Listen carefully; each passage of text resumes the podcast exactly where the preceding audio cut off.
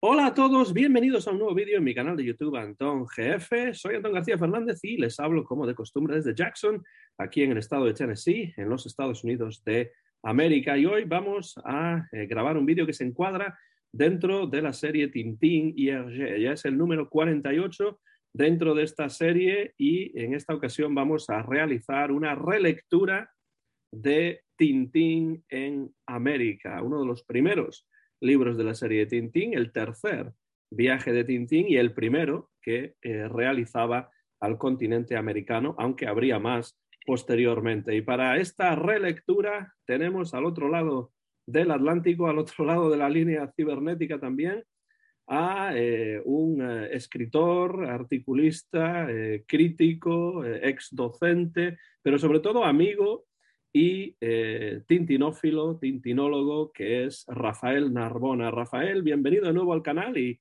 gracias por estar aquí una vez más eh, conversando sobre Tintín y Hergé. Eh, hola, Antón, gracias a ti por invitarme.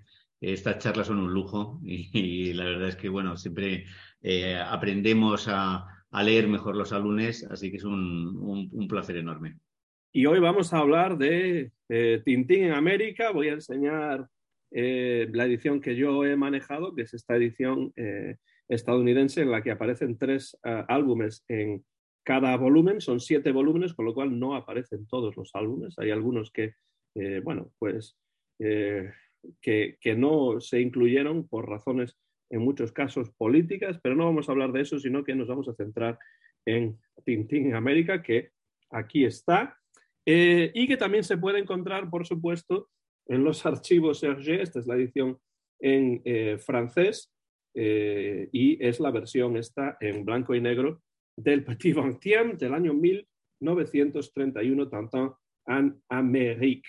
Y sé, eh, Rafael, que para ti este álbum tiene un significado especial porque además tienes ahí una edición que quizá podrías enseñar a cámara eh, y empecemos, eh, ya que la tienes ahí, pues con los sentimientos un poco. ¿Qué, qué, significa para ti este libro de Tintín, Tintin en Amérique, Tintín América? Bueno, este es el primer álbum de Tintín que yo leí y me lo trajo mm, mi hermano de París. Él, mi hermano era bastante mayor que yo porque era el fruto de un matrimonio anterior de mi padre que había enviudado y él vivía ya entonces en, en Francia y, en una, y de vez en cuando nos visitaba.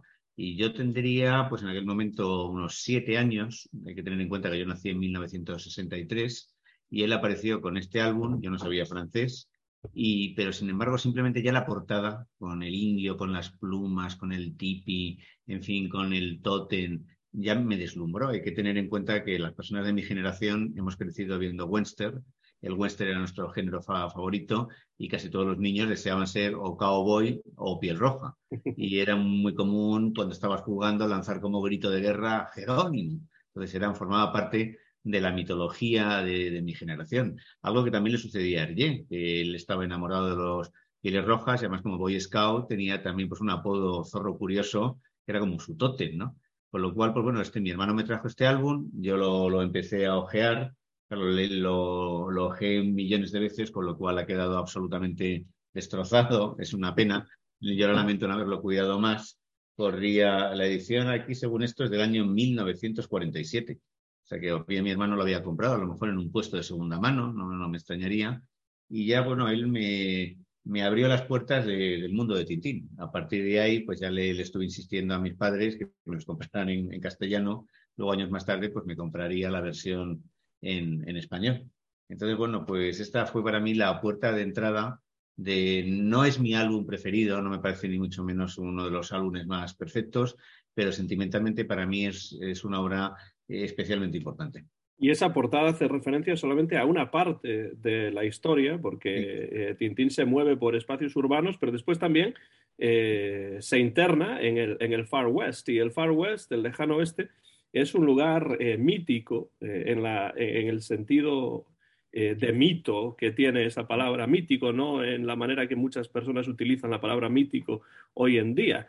Mítico porque es un lugar que nunca existió realmente como se, como se describe, por ejemplo, en Tintín América o en las películas del, del, western. Pero sí es cierto que el lejano oeste para muchas generaciones se convirtió en ese símbolo, en ese lugar mítico. El, cantante belga eh, eh, Jacques Brel, por ejemplo, pues hablaba en su canción Mon Enfance de cómo a él le habían eh, robado el Far West, ¿no? En el sentido de que la infancia y el Far West para él estaban totalmente unidas. Hergé yo creo que siempre quiso enviar a Tintín a América prácticamente desde el principio. A América, y cuando decimos América, nos referimos en este caso a Norteamérica, en especial, específicamente a los Estados eh, Unidos. ¿Tú crees, leyendo este, este álbum, que se nota eh, en la manera en la que está narrada la historia, en el contenido de la historia, etcétera, se nota que está más interesado en esta historia que, por ejemplo, en la historia de Tintín el Congo o en la historia de Tintín el país de los soviets? Sí, bueno, yo antes quiero aclarar que si se ha oído uno de mis, de mis perros, tenemos aquí a, varios perros que, bueno, son míos y también tú tienes un perro, pero es que además tenemos a Milú, que es una cosa que la, gente no sabe, ¿no?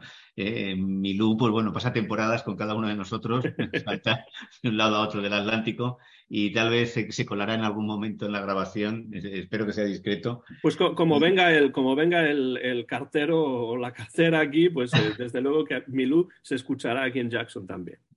Y, bueno, antes una cosa decir eh, que Borges comentaba que el western era la mitología del siglo XX y que gracias al western eh, el siglo XX había conocido la épica. Eh, algo, y yo creo que en ese sentido, pues, pues, pues tienes razón.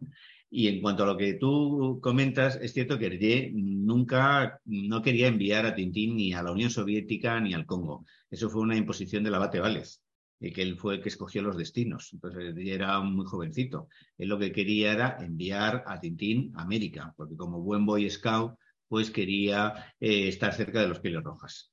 Y, en este álbum hay un salto importante, y es que, bueno, pues él habló con, un, con el padre Gal, me parece, eh, y le pidió que por favor pues, que se documentara un poco, porque eh, Tintín en el Congo, pues la documentación es menor no llega a Tintín en América a los niveles de la documentación del Loto Azul después, pero ya aquí se plantea hacer un retrato pues un poquito menos estereotipado de los, de los nativos americanos e incluso denunciar la situación en la que se encuentran, porque aquí por primera vez vemos cómo se les está despojando de sus tierras, de sus recursos, cómo sufren eh, unos indignos atropellos, cuando se descubre petróleo en su territorio les expulsan a cambio de 25 dólares. Con lo cual yo creo que aquí ya hay un cambio en, las aventuras de Tintín y Hergé es más Hergé, ya tiene como más libertad creativa, más independencia y aunque él quería enviar a Tintín a Estados Unidos, o, más exactamente al Far West, que es un territorio mítico, como tú muy bien dices, no existe, nunca le gustó Estados Unidos. O sea, Hergé nunca se sintió cómodo, veía un, un país, pues, un capitalismo desalmado, materialista, mucho consumismo, violencia, y casi en, esta, en este álbum los únicos que se salvan son los pieles rojas, porque todos, desde los norteamericanos, que a veces tienen conductas muy violentas, como los linchamientos, hasta los gángsters, la policía corrupta, etcétera. Lo que hay como un contraste entre el mundo urbano, que parece corrupto y enloquecido, y el Far West, donde todavía pues, está la, la inocencia, pues los, el, hombre mm, previo a la civilización occidental, ¿no? con, sus valores intactos.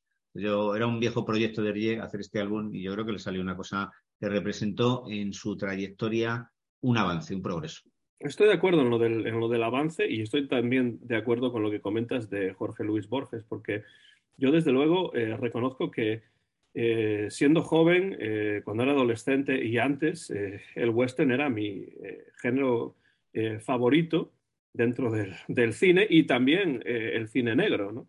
Eh, y yo recuerdo, pues, durante muchos años, todos los viernes ir a casa de mi tío y allí con él ver, pues, western tras western tras western, de John Ford, de Delmer Daves, de Howard Hawks, con actores como John Wayne, como Alan Ladd, exacto, como incluso James Stewart. Eh, entonces, eh, yo creo que, curiosamente el western fue un género importantísimo en el desarrollo del cine estadounidense y también fue un género importantísimo en el desarrollo de la narrativa dentro del cómic desde el punto de vista de, de Hergé. Yo me encuentro aquí a un Tintín que se parece mucho más a Totor que eh, cualquier otra versión de Tintín en cualquier otra parte del mundo. No, no sé cómo ves tú eso. ¿Tú piensas que el escultismo, los Boy Scouts tienen algún tipo de influencia en este álbum en particular más que en otros?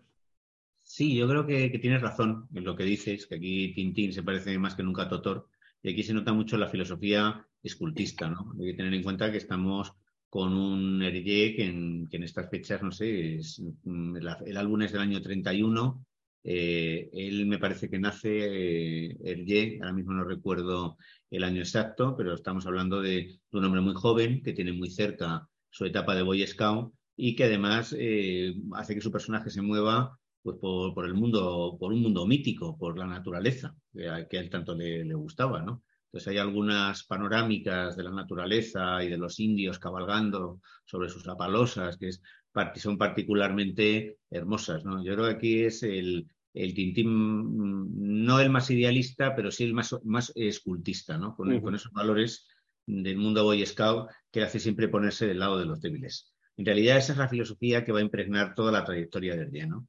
pero aquí está probablemente en su forma como más pura, más inocente, más inmediata, más original. Y, yo creo que también se ve un Tintín que ha madurado, que es un poquito que eh, tiene una actitud, me parece más, más reflexiva, más adulta que, en el Congo, donde pues todavía se notaba, yo creo que demasiado el hecho de que estaba detrás del padre Vales, inspirando, ¿no? Pues, pues las aventuras y aquí yo creo que el personaje está un poquito, no tan independiente como en el Loto Azul, pero vemos cómo ha dado un paso más adelante en su proceso de maduración. A mí me parece que Hergé se, se, encuentra mucho más seguro, mucho más cómodo y mucho más contento, incluso diría, eh, enviando a Tintín a los Estados Unidos de la manera que quería hacerlo ya desde el primer día. Y como tú mencionaste, debido a, a, Norbert Vallée, pues no fue eh, posible y tuvo que enviarlo a otros lugares anteriormente. Eh, me parece que es un álbum, claro, evidentemente, eh, todavía un álbum muy episódico, ¿no? Con lo que en inglés se llama cliffhangers, o sea, esa parte, esa última eh, viñeta de las, de las páginas impares que, que, nos deja ahí como, como sin saber qué es lo que va a pasar, dudando qué es lo que va a ocurrir, si se va a caer por un precipicio, si, ah, si, van, si le van a disparar o no. Y esto, por supuesto, aparecía también en Tintín el Congo y en Tintín en, eh, el país de los soviets. Eh, todavía esto eh, nos indica que Hergé está experimentando, tratando de encontrar su lenguaje, su estilo, etcétera, en cuanto a la narración sobre todo. y bueno, hay una diferencia para mí bastante importante, que es que al final de la historia, y bueno, evidentemente quien no, se, no se haya leído Tintín América, pues no, no, estaría escuchándonos hablar, con lo cual no creo que esto sea ningún spoiler, pero eh, hay una diferencia porque Tintín y Milú al final de la historia limpian Chicago de gángsters. Y yo creo que esto, además de ser, por supuesto, una fantasmada, porque como Tintín él solo puede ser capaz de acabar con todo el crimen de una de las ciudades eh, que en aquellos momentos era conocida por ser de las más criminales y de las más eh, violentas del mundo, cómo es capaz Tintín y cómo es capaz un perro de mm. eh, hacerlo sin prácticamente ayuda. Pero lo que es importante no es solamente eso, sino es que yo creo que este final da una cierta unidad a la historia, que sigue siendo episódica, pero al final hay como una especie de final, ¿no? por así decirlo, de resolución, que es que Tintín sale victorioso y todo el mundo lo celebra, etc. Y además me parece muy interesante que haya una conexión directa entre el final de Tintín en el Congo, cuando se menciona eh, a Al Capone, cuando se menciona a los gángsters estadounidenses operando en el Congo, y la historia de Tintín en América, que es el siguiente viaje de Tintín después del Congo. Yo creo que Hergé con esto estaba queriendo asegurarse de que finalmente el padre Valé le iba a permitir enviar a Tintín al destino que él realmente quería enviar. Sí, sí. Además, al final de Tintín en el Congo dice la próxima aventura o es América, ¿no? Que, él lo tenía muy, muy claro. Y es cierto lo que comentas de que la trama está mejor urdida. El álbum eh, siguiente, que es Los cigarros del faraón, no el loto, creo, que he dicho antes que era el loto azul, el loto azul viene, viene después, ¿no? ya los cigarros del faraón, pues la trama está incluso un poco mejor que en Tintín en América. No llega al nivel de perfección de, de loto azul, pero sí aquí vemos que ya no son tanto como gags dispersos, ¿no? Como, como tú dices, la página impar, que Tintín se queda suspendido de un abismo al borde de la muerte y a la siguiente pues se salva. Aquí, como tú señalas, ya hay una trama y aparece, pues bueno, el tema de Al Capone, que es el, único personaje real que, aparece en las, aventuras de Tintín. Creo que en la primera versión eh, no aparecía Al Capone, porque ya tenía miedo de que el largo brazo del gángster llegara hasta Bélgica. Pero cuando ya eh, al final de su vida Al Capone desarrolla Alzheimer y se convierte como en un niño grande, incluso pues ya es escarcelado ¿no? por, por su estado, pues ya sí se, anima a introducir pues una caricatura directa de Al Capone. Y a mí me da menos miedo que Rastapópolos, que aparece al final sin nombre, al lado de una rubia que me que recuerda a Jim Harlow, pero el supervillano hace su primera aparición sin nombre y, que además es cierto que parece David Oselmis, ¿no? Parece un multimillonario judío, ¿no? Con esa nariz prominente pero sí es cierto que aquí ya hay una trama, ¿no? Ya Hergé empieza a manejar mejor los guiones y empieza a desarrollar mejor, mejor las historias. Y sí, claro, o un, héroe que es prácticamente un niño, aquí sale un tintín muy bajito, muy pequeñito, pues que derrota nada menos que a la organización criminal más poderosa del planeta. ¿no? Y, y, se, y bueno, pues la verdad es que el álbum no solamente tiene esa trama policíaca, tiene otras muchas cosas que reflejan muy bien lo que es Estados Unidos y que tiene un carácter como, por un lado, como costumbrista y por otro lado, de denuncia. Sí, eso es, eso es muy interesante porque mm, hay denuncias en esta, en esta historia. Em, pues en muchos casos yo diría eh, que mucho más sutiles que las que se pueden encontrar en Tintín, el país de los soviets, que evidentemente pues era un panfleto escrito eh, o, ideado de la manera que ya hemos explicado cuando hicimos la relectura de Tintín el país de los soviets, pero aquí Hergé demuestra que en muchos sentidos había en él un sentimiento anticapitalista, un sentimiento incluso se podría decir antiamericano, que no es extraño además entre la población europea de la época, que tenía una fascinación, por un lado, con los Estados Unidos, pero también un cierto rechazo algunas de pues, las teorías económicas, las prácticas políticas de, los Estados Unidos. Creo que esto aquí se ve muy bien. Creo que eh, en Tintín América se ve, por un lado, la idealización que Auger tiene de ciertos aspectos del paisaje y de la eh, sociedad estadounidense, sobre todo la parte más rural de esa sociedad, y después tenemos también, junto a eso, y además sin solución de continuidad en muchos casos, eh, eh, tenemos también su, su, visión más negativa del capitalismo, de la, eh, de, la por ejemplo, la, deshumanización a la que nos lleva en muchos casos pues esas fábricas y esa, esa producción en, en, cadena y en masa, etcétera, por no hablar de lo que ya comentabas, el, desastroso trato que el gobierno durante muchas décadas eh, dispensó a los eh, indios americanos o a los nativoamericanos. Todo esto se ve aquí y todo esto eh, aparece en Tintín en América. Cuando se dice que Hergé es un creador, en muchos casos contradictorio, pues esas contradicciones se pueden ver claramente en Tintín América, que nos dice que Hergé no es solamente anticomunista, sino que en muchos casos también es anticapitalista. Curiosamente, esto también se ha utilizado para reforzar las teorías que acusan a Hergé, por lo menos en los años 30, de simpatizar con el nazismo, porque se olvida a veces que el nazismo es anticomunista, sí, pero también es anticapitalista. Entonces, es la tercera vía. Entonces, esta hostilidad hacia Estados Unidos y hacia el capitalismo estaba pues el León de Grell, estaba en Hitler. Y, en esas fechas, pues bueno, que todavía el partido nazi pues eh, existía, pero yo no sé si tenía la suficiente resonancia como para que Hergé hubiera reparado en él, pero probablemente el Hergé de entonces era el Hergé con un perfil ideológico más ambiguo, ¿no? Que por un lado estaba asustado por la expansión del bolchevismo, por otro lado sentía antipatía hacia, hacia el capitalismo. Hombre, él siempre optó por lo que era una, monarquía como la de Sildavia, ¿no? Una monarquía europea, conservadora, parlamentaria, etcétera. Pero hay muchos que han utilizado Tintín en América para acusar a Hergé pues eso, de simpatizar con, con, el fascismo.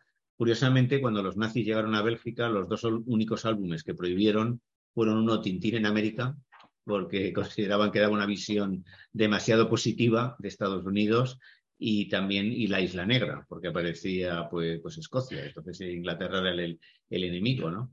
pero sí es un, álbum que ahora mismo yo me siento muy identificada con la crítica al capitalismo, con la crítica al trato que se le ha dispensado a los afroamericanos, a los nativos, además también los afroamericanos aparecen en tres viñetas, uno es un gángster, un portero, una mujer, me parece, y creo que la edición americana, la primera, le exigieron... Sí, no, esta, no esta, pero sí la primera. Le exigieron, le exigieron que las viñetas donde aparecían en, el, mismo, la misma viñeta un blanco y un negro, las eliminaron, porque en esas fechas se consideraba ofensivo que un negro y un blanco compartieran una, viñeta.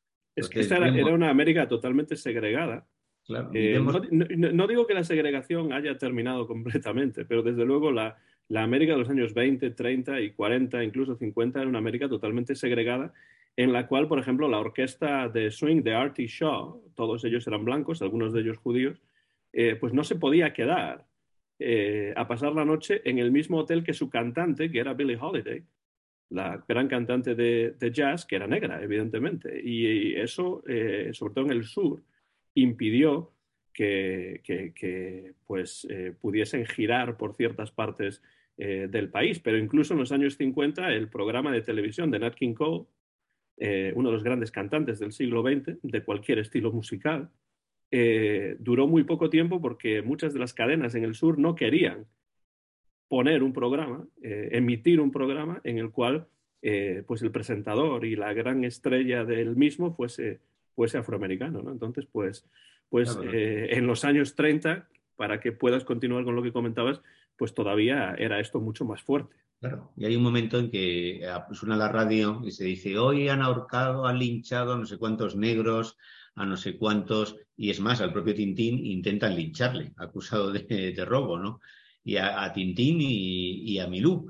Y lo cierto es que en Estados Unidos, entre 1882 y 1968, se ahorcó a 3.500 negros más o menos y a mil y pico blancos. Bueno, blancos que eran hispanos, eh, en fin, o judíos, con lo cual estamos hablando de una cifra de 5.000 personas asesinadas. Y además se creó pues, un, negocio en macabro que consistía en sacar fotografías de los linchamientos y utilizarlas como postales. Se podían enviar por correo, hasta que después tardaron un tiempo correos en, prohibirlas. Y los linchamientos, bueno, es que el último se produjo, me parece, en 1998 en Texas, cuando a un ciudadano, me parece que se llamaba James Bird, que estaba haciendo autostop, le cogieron tres blancos supremacistas y le arrastraron con una camioneta, que es cuando se reformaron las leyes para que hubiera crímenes de odio y que además fueron un delito federal. me, imagino que recuerdas este, este hecho que fue, me parece, en el 98 en Texas y que le ataron a una pickup y le, arrastraron varios kilómetros y bueno, por el camino se dio contra una alcantarilla que le decapitó, le arrancó un brazo. Curiosamente, eh, su único hijo varón hizo campaña para que no se ejecutaran los asesinos porque estaba en contra, creó una asociación en contra de la pena de muerte e incluso pidió clemencia para los asesinos, pero al final dos de ellos fueron ejecutados y el otro está en, condenado a cadena perpetua, aunque podrá salir, pues no sé, en el 2040 o algo así.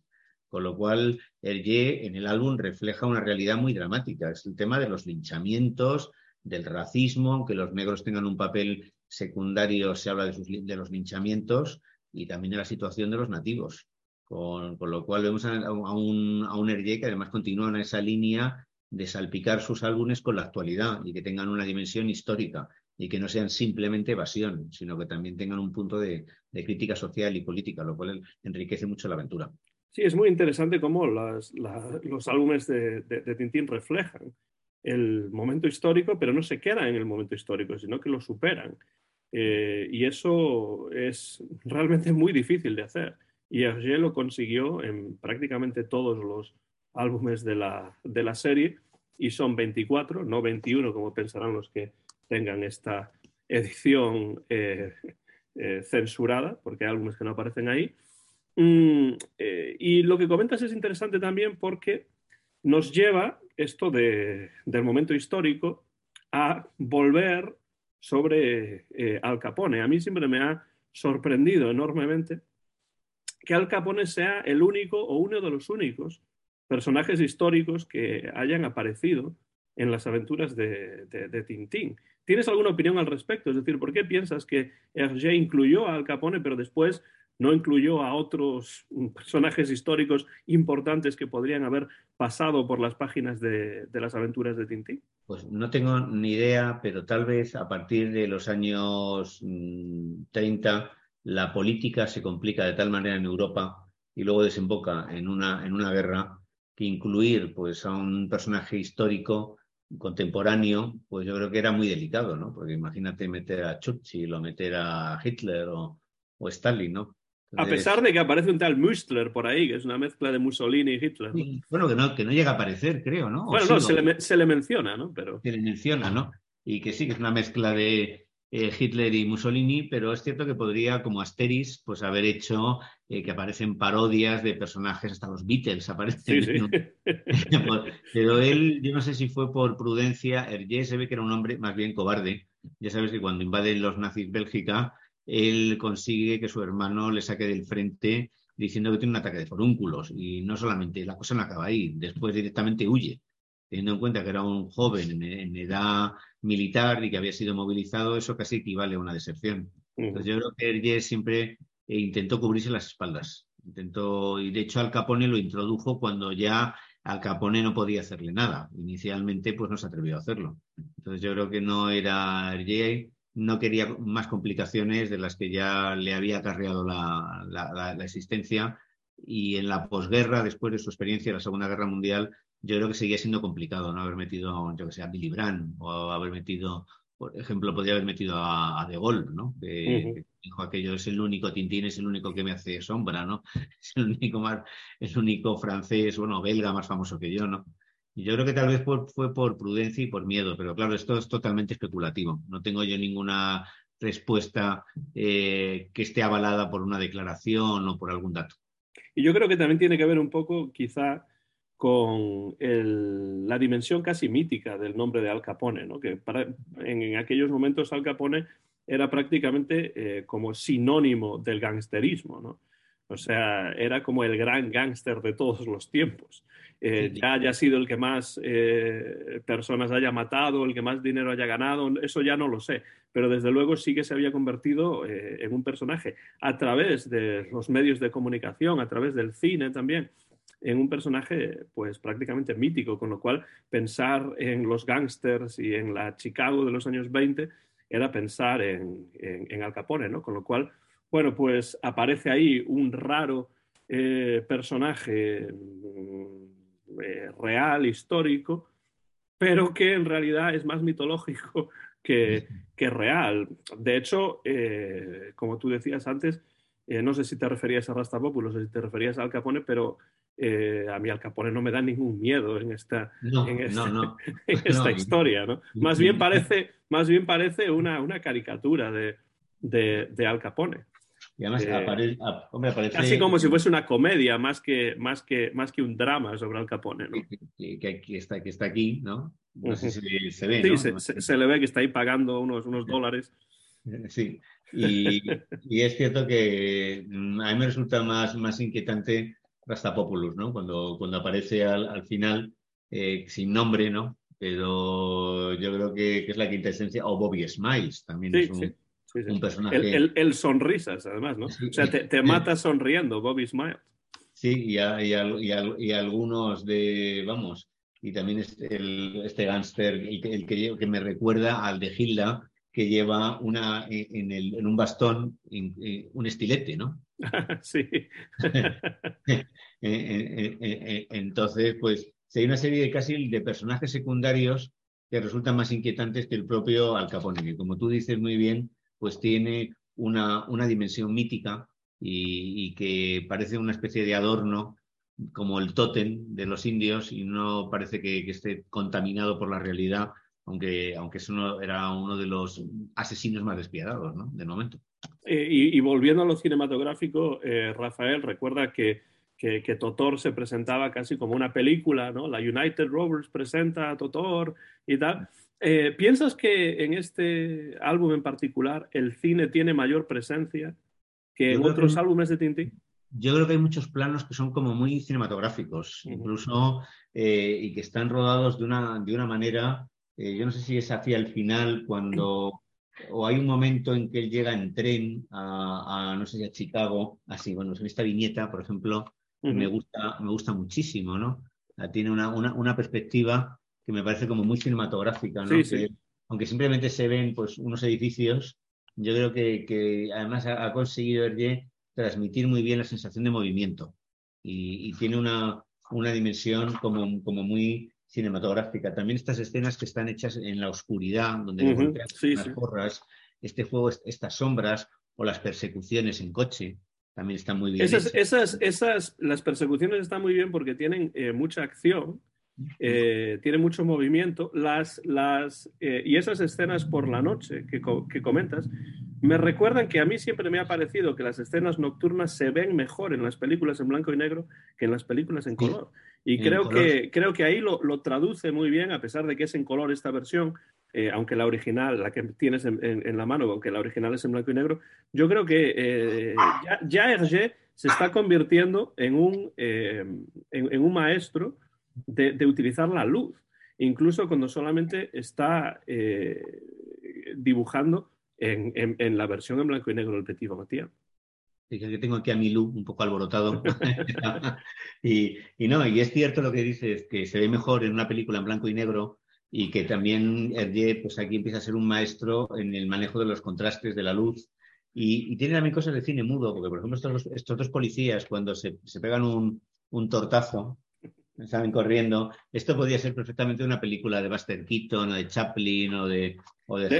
le, pasará después a Hernández y Fernández, creo que en la, en la Isla Negra, por ejemplo. Y mi viñeta preferida es esta. Sí, y de hecho, mira, la tenía aquí para mostrarla porque, pero bueno, se ve más grande en la tuya, sí, sí, sí. Sí, cuando se le ve, pues, eh, fíjate, el, tal como, como está hecho, además parece esto completamente un picado, ¿no? Eh, y me recuerda a, muchas de estas escenas que se ven en el cine, y bueno, y me recuerda a Charada, cuando, aunque es muy posterior, ¿no? Sí, claro. Pero sí, se ve aquí, pues, una, de nuevo, pues, las escenas de noche. Mm, yo creo que eh, ya empieza a dominar mejor la técnica, a componer mejor las viñetas, a desarrollar mejor, pues, los contrastes de luz y, y, sí, bueno, pues escenas, pues sé, típicas también de película de los años 30.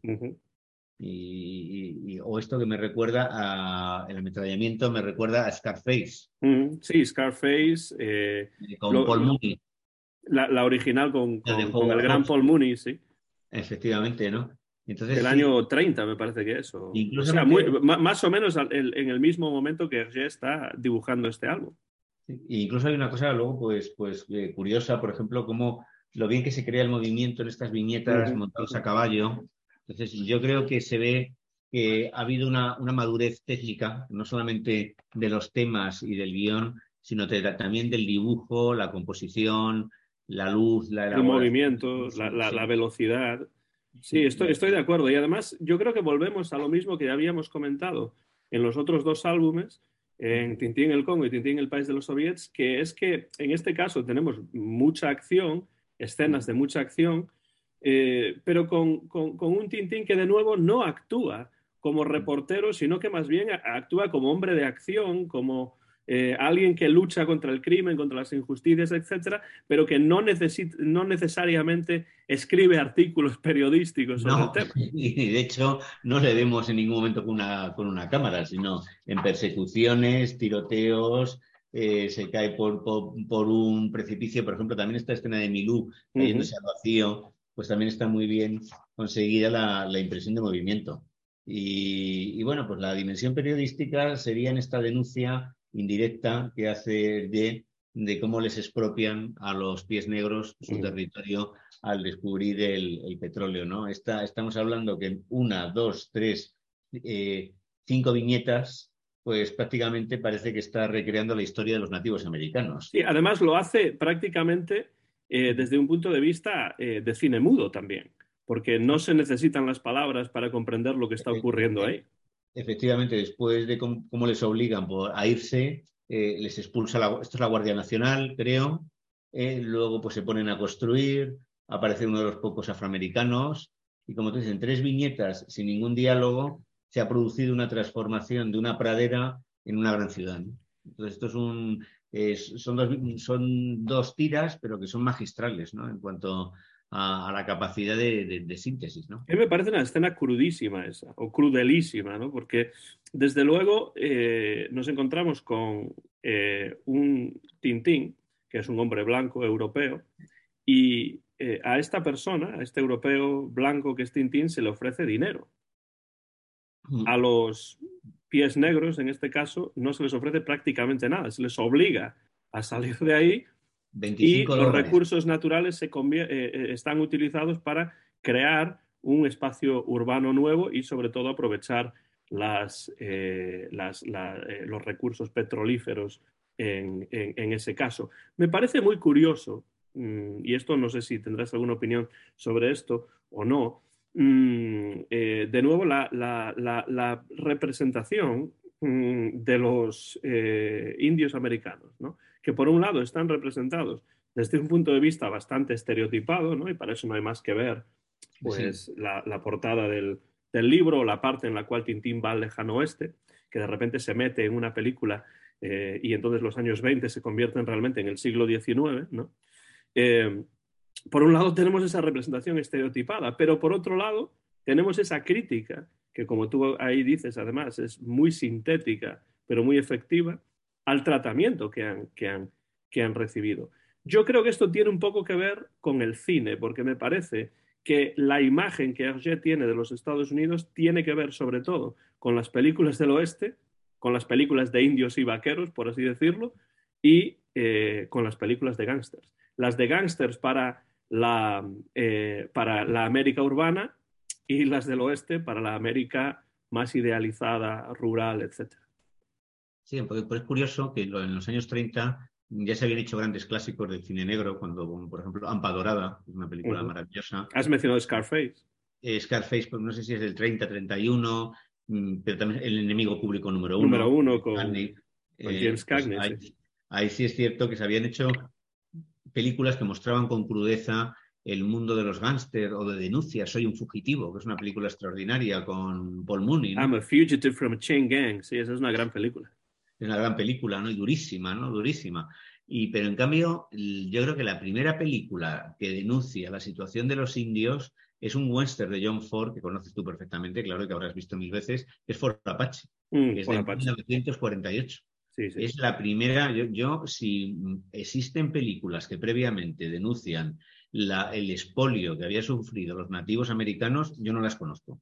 Porque en todas las películas de los años 30 los indios son pues, malos, crueles, torturadores, asesinos, y el primero que los presenta con un poco de dignidad es John Ford, en el año 48 viendo cómo los agentes indios pues les venden alcohol, la carne, la, la pesan deliberadamente de una forma eh, fraudulenta, inyectándole agua o, alterando los pesos. Y, entonces yo no sé de dónde sacó eh, pues esta información sobre la situación de los indios. Yo sé que él visitó una reserva americana con, con Germain, pero fue después, fue después de que...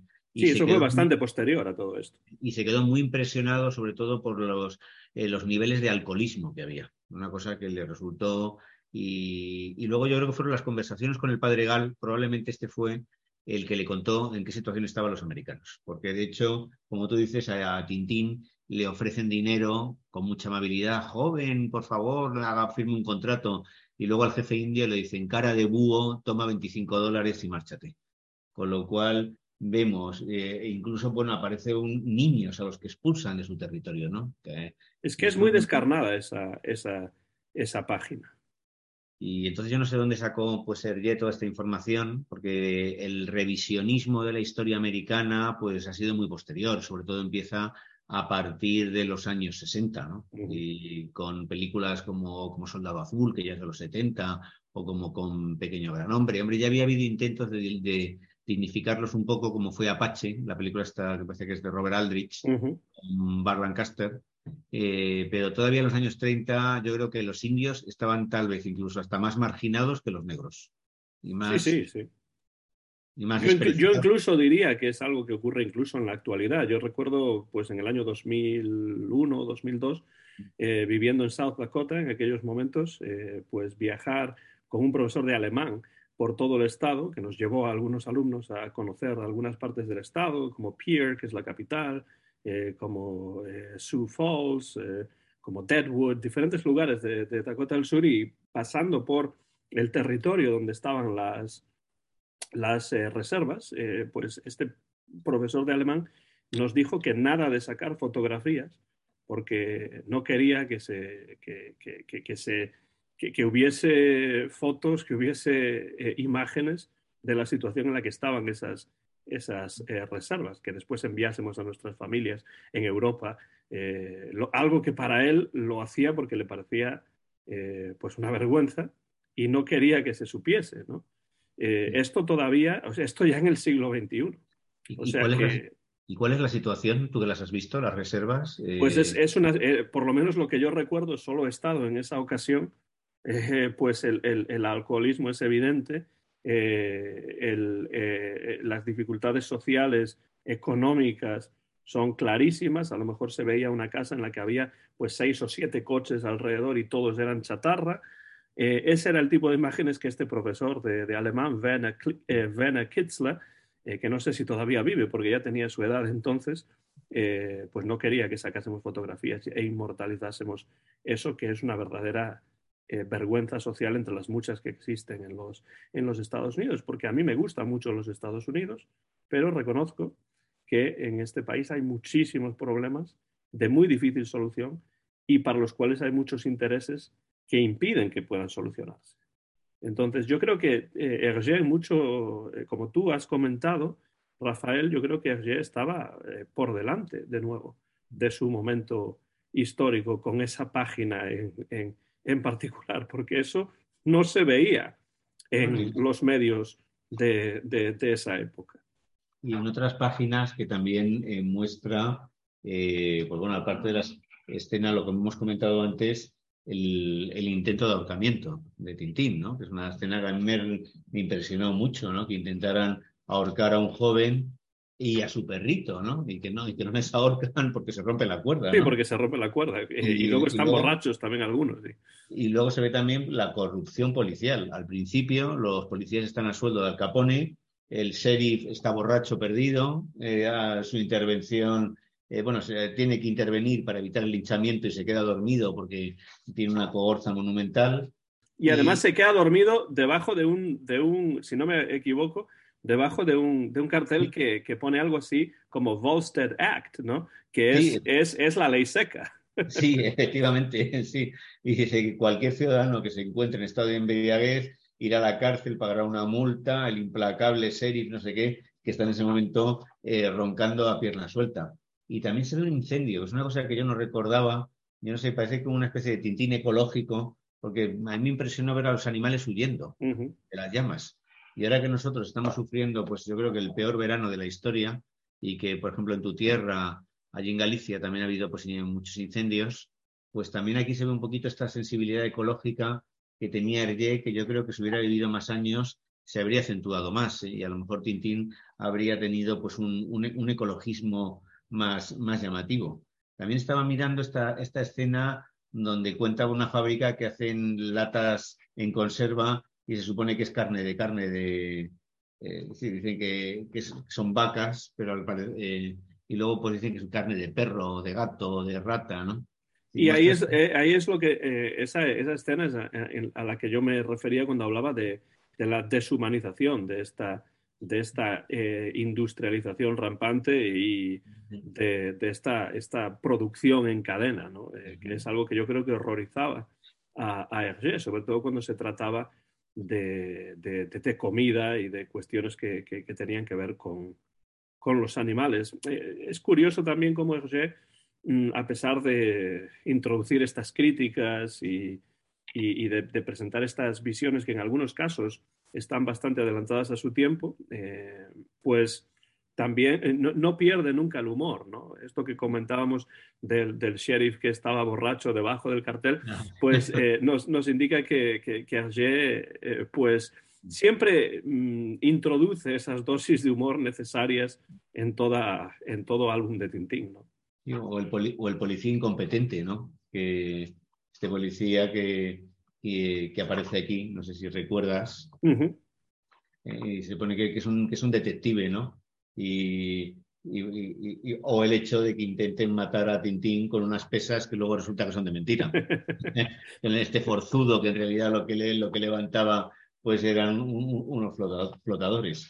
Y, que eso también es muy de cine mudo, ¿no? La imagen del forzudo es muy de cine mudo. Sí, sí.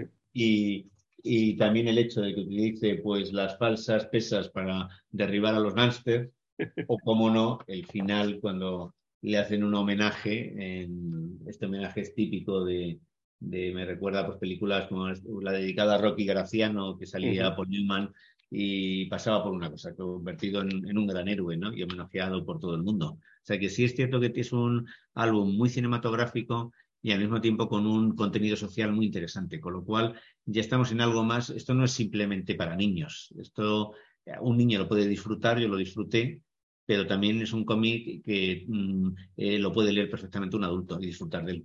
Es que ocurre como toda la, gran literatura infantil, que, los niños lo leen y lo entienden en un nivel y los adultos pueden eh, entenderlo en ese mismo nivel y en otros niveles eh, eh, no voy a decir superiores, pero quizá más profundos, ¿no? Eh, como todo esto que estamos comentando, pues cuando tú con nueve o diez años por primera vez leíste este álbum y yo más o menos a la, misma edad lo leí, pues no me daba cuenta absolutamente de ninguna de estas cuestiones. Pero claro, cuando uno crece y lee los álbumes de una forma más crítica y con mucho más bagaje de otras lecturas, pues se da cuenta de que aquí no es simplemente esta historia, eh, una historia eh, pues que uno pueda leer solamente o, necesite leer solamente por la trama. Y en este sentido creo que Hergé es un poco injusto con, con Tintín América, porque me voy a poner las gafas porque si no, no voy a poder leer eh, el texto de las conversaciones con Hergé, que en esta edición de, de la editorial Juventud pues tiene una letra muy pequeña y ya uno pues va cumpliendo años y los ojos ya no funcionan de la misma manera. Eh, dice, dice Hergé mm, en, ciertos, en cierto momento en la página 97, en la cuarta eh, conversación, hablando sobre Tintín en América, dice, para esta historia yo no tenía ni escenario ni ningún plan establecido. Iba al azar, dejando en libertad mi inspiración. Cada semana yo metía a Tintín en una situación complicada, preguntándome muchas veces si podría salir de ella. Las aventuras de Tintín eran también para mí una gran aventura. Bueno, ¿por qué pienso que, no hace justicia Hergé a Tintín América? Porque aunque es cierto que hay este, este carácter episódico y el, pues a lo mejor no siempre saber cómo Tintín iba a salir de una eh, situación difícil, como ya ocurría en los dos álbumes anteriores, yo creo que Hergé tenía ciertas cosas en mente que quería introducir en este, en este libro, con lo cual la improvisación no es tanta, porque si no, no se podría comprender que hubiese tantos momentos de crítica, tantos momentos eh, icónicos. Eh, dentro de este álbum tan temprano. Creo que Hergé se queda un poco corto en su apreciación sobre Tintín América. No sé cómo lo ves tú. Sí, yo creo que mm, también, bueno, pues el, álbum contiene mucho más que eso, no es simplemente meter a Tintín en apuros y sacarlos y sacarle esos apuros de la manera más o menos ingeniosa, pero también es cierto que yo veo que esto en muchos álbumes de Tintín, pero es que también pasa en muchas novelas, no hay una planificación eh, previa que yo creo que es necesario para que un texto tenga o un cómic tenga unidad y coherencia. Yo pienso, por ejemplo, la forma en que se escribió el Quijote, eh, pues un poco Cervantes se deja llevar, no hace una planificación previa, es una gran obra por la humanidad de sus personajes, por las reflexiones, por el humor, pero como novela la estructura es bastante deficiente. Eh, también le, sucede un poco a Javier Marías, un autor contemporáneo. En cambio, Mario Vargas Llosa es todo lo contrario, porque Mario Vargas Llosa ha contado que tarda mm, al menos, bueno, mucho tiempo en preparar una novela, pero coge un cuaderno y va pues escribiendo lo que va a pasar en cada capítulo. Y, haciendo, y un poco eso le, falta a muchos creadores, incluido Hergé, ¿no? El, una eh, planificación previa, que esto sí se hace, por ejemplo, con las películas. En las películas absolutamente nada es gratuito. Todo está como muy estudiado, ¿no? No ninguna imagen, ningún... Y, sí, y sí es cierto que se nota esta, esta improvisación, pero había de fondo un propósito de hacer un, retrato crítico de Estados Unidos, que es lo que finalmente le da profundidad al álbum.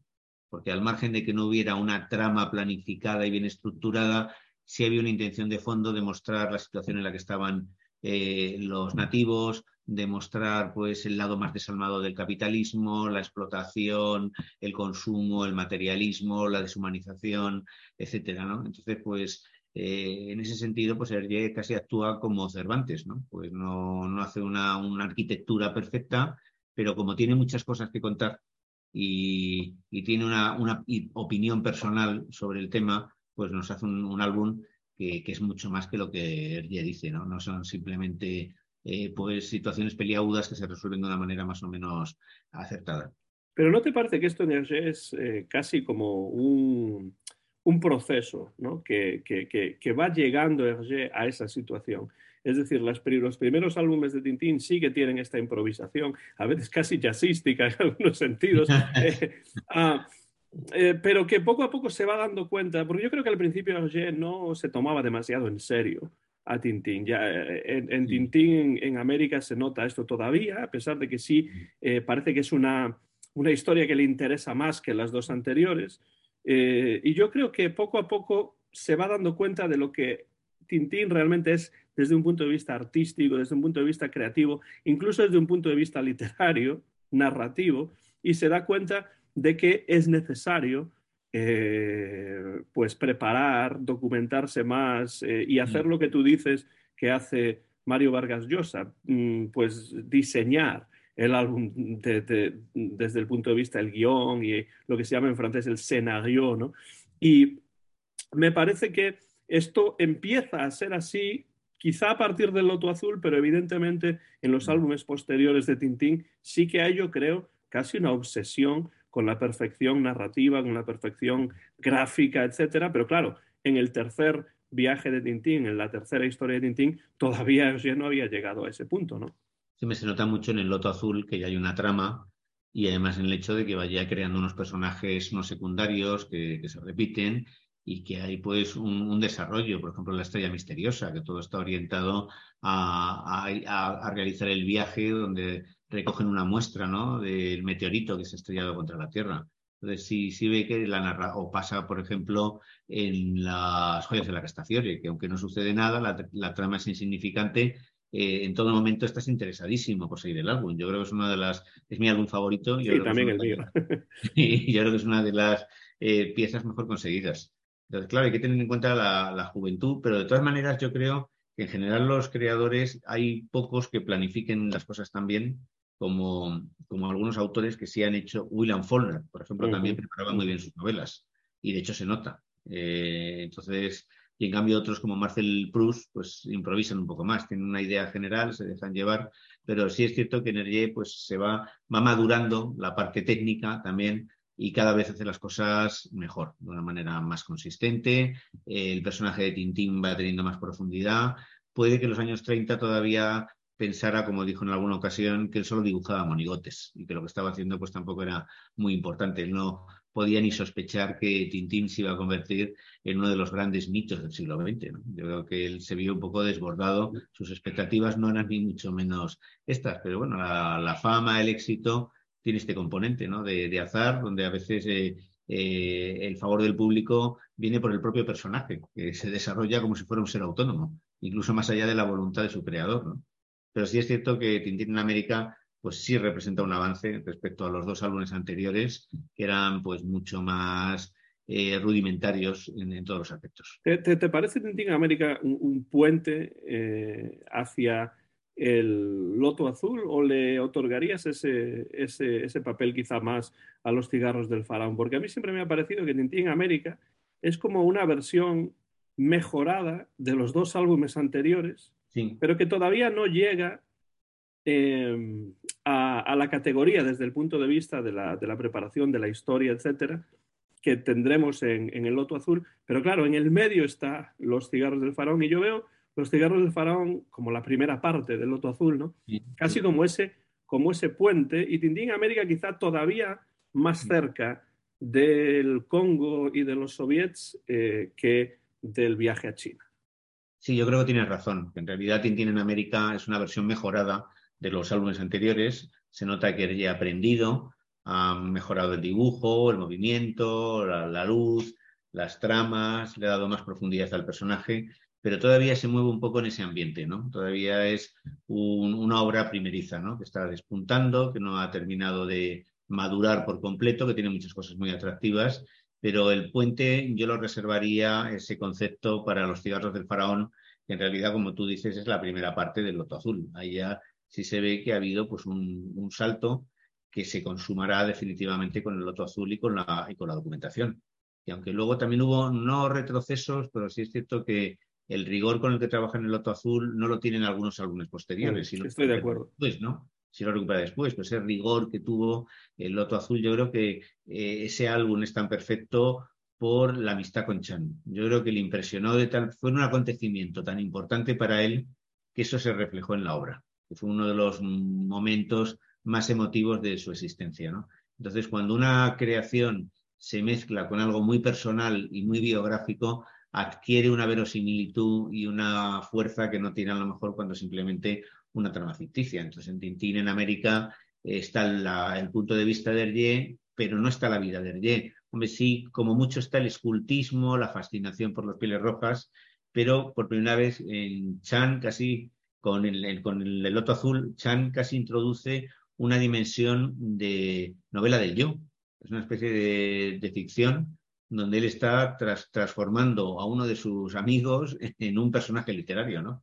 Y yo creo que eso es lo que hace ese álbum tan, tan especial. Pero Tintín en América es más bien, como tú dices, una versión mejorada de los álbumes anteriores, donde se advierten lecciones y madurez, pero no está todavía tan bien organizado como Los cigarros del faraón, que sería como la antesala del Loto Azul.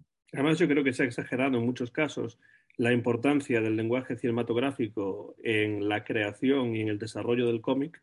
Es cierto que es importante, pero yo creo que a veces hay algunos críticos que exageran un poco esa relación. Pero yo creo que en en América está bastante claro que la influencia cinematográfica es muy, es muy fuerte. Sí, el cine, el cine negro y como tú dices, del western, ¿no? Hay algunas viñetas como las persecuciones de, de Tintín por los, eh, por los indios. Uno está viendo aquí las escenas que al mismo tiempo que hay situaciones eh, eh, dramáticas, también situaciones cómicas. Cuando el jefe le pega un bofetón a un niño porque cree que le está lanzando chinitas y, en realidad es Tintín, no me refería, esta viñeta es muy cinematográfica y también es una de las viñetas más hermosas de, del muy, Muy, muy, de John Ford y me recuerda mucho a la película Cimarrón. Sí, sí, sí, sí. A mí también tiene un aire. Y además, hablando de cimarrón, es que también podría parecer de cimarrón, aunque también tiene de, Tom Mix, hombre, no con tanta fantasía, pero es un poco la imagen del vaquero en, las películas de los años 30. Luego ya en los años 40, 50, 60, el cowboy pues va desarrollando una imagen eh, diferente, menos, aquí parece más, nunca mejor dicho, un conductor de vacas, ¿no? y, Tom Mix, yo siempre recuerdo que mi, que mi, abuelo decía, no hagas una de Tom Mix, diciendo, no te portes mal, ¿no? Eh, pero Tom Mix y William S. Hart y estos eh, actores de, cine mudo del oeste serían, desde luego, las referencias más directas que tendría en estos momentos, mucho más, por supuesto, que, que los, que, que, las eh, películas no mudas, de las películas, sí, claro, eh, las películas mudas yo creo que eh, son el subtexto más directo, eh, la influencia más directa y no tanto las películas sonoras que que llegarían después, entre las cuales incluso después hubo eh, musicales como los de Gene Autry o los de Roy Rogers, eh, etcétera, ¿no? Entonces, eh, me parece que es, un álbum muy interesante desde ese, desde ese punto de vista para quien le interese la relación entre cómic y cine, para quien esté interesado como tú y yo en el cine negro y en las películas del oeste. Y bueno, llevamos más de una hora conversando sobre este álbum y yo sé que podríamos continuar durante muchísimo tiempo más porque lo, lo, lo, mínimo que tenga que ver con Hergé siempre tiene mucho que decir, la verdad.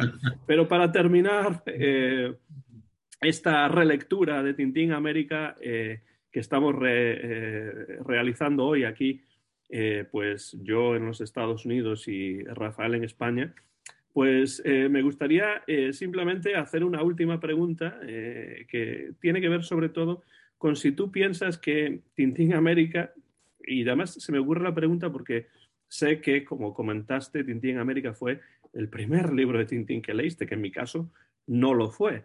¿Te parece que Tintín América eh, sería eh, una buena puerta de entrada a las aventuras de, Tintín? ¿Qué se encontraría eh, un lector que no haya visto nunca un libro de Tintín, que no haya tenido en sus manos y abierto un libro de Tintín en Tintín en América como, como primera toma de contacto con el universo hergeano y el universo de Tintín. ¿Es, ¿es una buena puerta de entrada o te parece que quizás es un poco deficiente?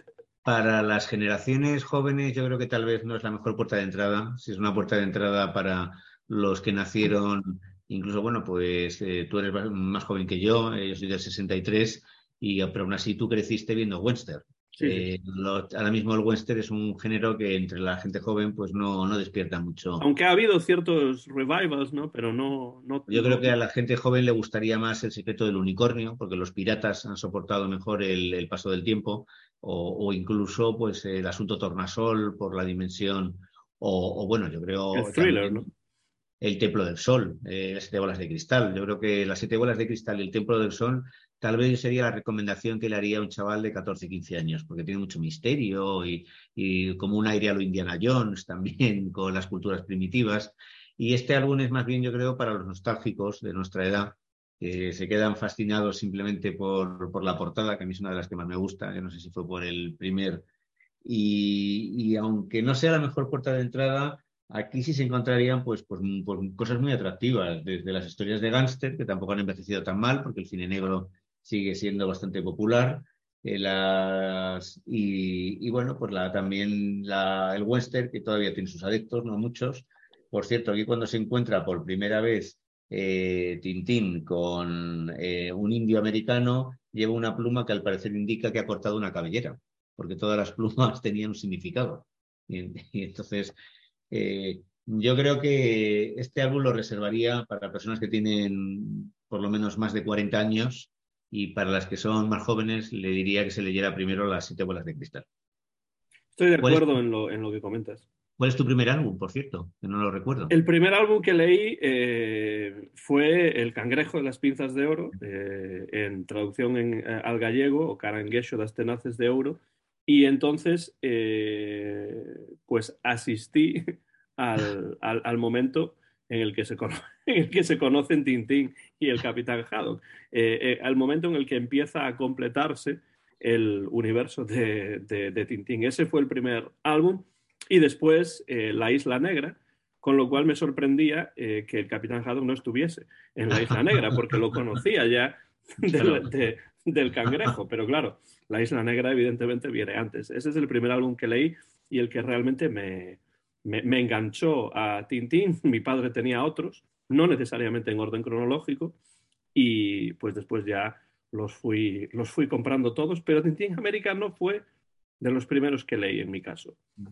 A pesar de que aparecía por la parte de atrás los diferentes títulos y las portadas y tal y cual, eh, Tintín América no fue de los primeros, pero desde un punto de vista retrospectivo me parece un, álbum eh, interesante eh, un álbum que nos hace eh, ir a los orígenes de Tintín, ¿no? Y a mí siempre me interesan los orígenes de todo, del cine, de la música, de la literatura, de lo que sea. Eh, me interesa, de la radio, de la televisión, me interesan siempre los orígenes ¿no? de las cosas. Y entonces creo que quienes estén interesados en los orígenes de Tintín tienen que pasar, evidentemente, por los soviets, por el Congo mm. y por, y por Tintín en, Sí, es como, el nacimiento, es como el nacimiento de una nación, aquí es el nacimiento de, un personaje, es como la matriz. De ahí surge Tintín. Sí, yo, yo, yo lo, lo, lo, compararía al impacto que para mí tuvo ver mi primera película eh, muda. Es ah. decir, ver muchas películas sonoras, en blanco y negro, en color, da igual, pero después, en cierto momento, vi una película de, de creo que es de, de, de Murnau, que se llama Sunrise o Amanecer, y entonces me di cuenta de que existía una cosa que era el cine mudo, y ahí empecé ya a investigar en los orígenes, de dónde viene el cine, etcétera, etcétera. Pues con Tintín, de alguna manera, Tintín América en el Congo y, y en el país de los soviets, o sea, ese, esa trilogía, por así decirlo, o esos tres álbumes, para mí son evidentemente los orígenes de Tintín y les doy mucha importancia por eso, porque quienes se hayan leído los álbumes posteriores verán cosas que todavía no están en muchos sentidos cuando se acercan a estos primeros álbumes. Y a mí me parece, desde luego, muy interesante. Sí, bueno, yo el cine mudo creo que las primeras películas fueron las de Chaplin, que me parecían muy divertidas, y un día no se pusieron eh, eh, de Murnau en Nosferatu, y como yo era pequeño me pegó un susto monumental, un sí, del miedo que me inspiraba, ¿no? Desde luego, a mí me sigue dando más miedo eh, el Drácula de Nosferatu que cualquier otro Drácula que se hizo después. Quizás sea por la calidad de la imagen, por el expresionismo, por lo que sea, pero Nosferatu me parece una película mmm, pues muy, muy terrorífica, la verdad. Sí, sí, sí, la, la imagen, Mass Red, me parece que se llamaba, ¿no? Es pero bueno, es una de mis películas mm, favoritas, de vez en cuando la, vuelvo a ver. Pero yo para finalizar y no abusar de la paciencia de los que nos ven, creo que tienes mucha razón en cuanto a que hay que leer estos tres primeros álbumes para averiguar quién es Tintín, para conocer cuáles son sus orígenes y para comprender cómo fue su desarrollo posterior. Estamos, pues eso, en el inicio de una de las sagas más famosas del siglo XX, no ya del cómic, sino en general de todo, ¿no? y hay que, hay que ir a estos primeros álbumes que son la, matriz, el origen. Totalmente de acuerdo, como casi siempre, Rafael. Para mí es un verdadero placer poder compartir eh, estos eh, minutos, eh, horas de conversación contigo en torno a Tintín y a Hergé, que no son más que excusas en realidad para hablar de muchas otras cuestiones. Sé además que estás muy ocupado con diferentes cuestiones y te doy las gracias pues por, por eh, tu tiempo y por tu eh, gran amabilidad al pasarte eh, una vez más por esta serie de vídeos en mi canal de YouTube Antón GF Tintín y Hergé y aquí te espero pues siempre que quieras regresar para charlar sobre Tintín y Hergé o sobre cualquier otra cuestión. Pues muchas gracias Antón por invitarme. Ha sido una charla espléndida. No sé cómo se lo pasarán los que nos escuchen, los que tengan la generosidad y la paciencia, pero yo creo que desde luego nosotros los dos nos lo pasamos eh, maravillosamente, ¿no? Eh, como antes decía, como enanos, que ahora suena muy mal, pero, pero la verdad es que es un canto a la nostalgia que yo creo que a los dos nos ayuda a recuperar una etapa de nuestra vida.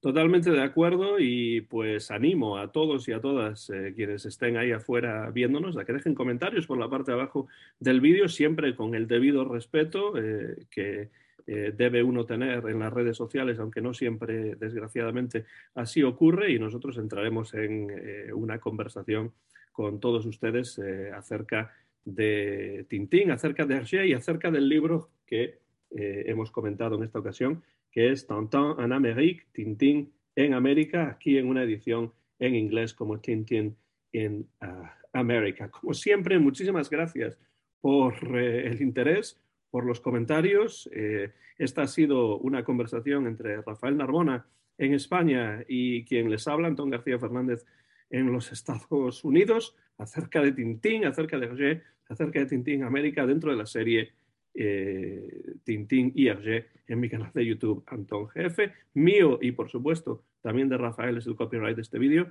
que se ha grabado a principios del mes de agosto del año 2022 y que muy pronto van a poder eh, ver en mi canal de YouTube, Antón GF. Como siempre, muchas gracias por el interés, muchas gracias también por los comentarios y muchas gracias a Rafael Narbona por estar ahí al otro lado y por eh, amar tanto como yo a Tintín y al universo del gran Georges Remy Hergé. Gracias, Rafael, y hasta la próxima ocasión. Gracias, Antón. Hasta la próxima. Hasta la próxima.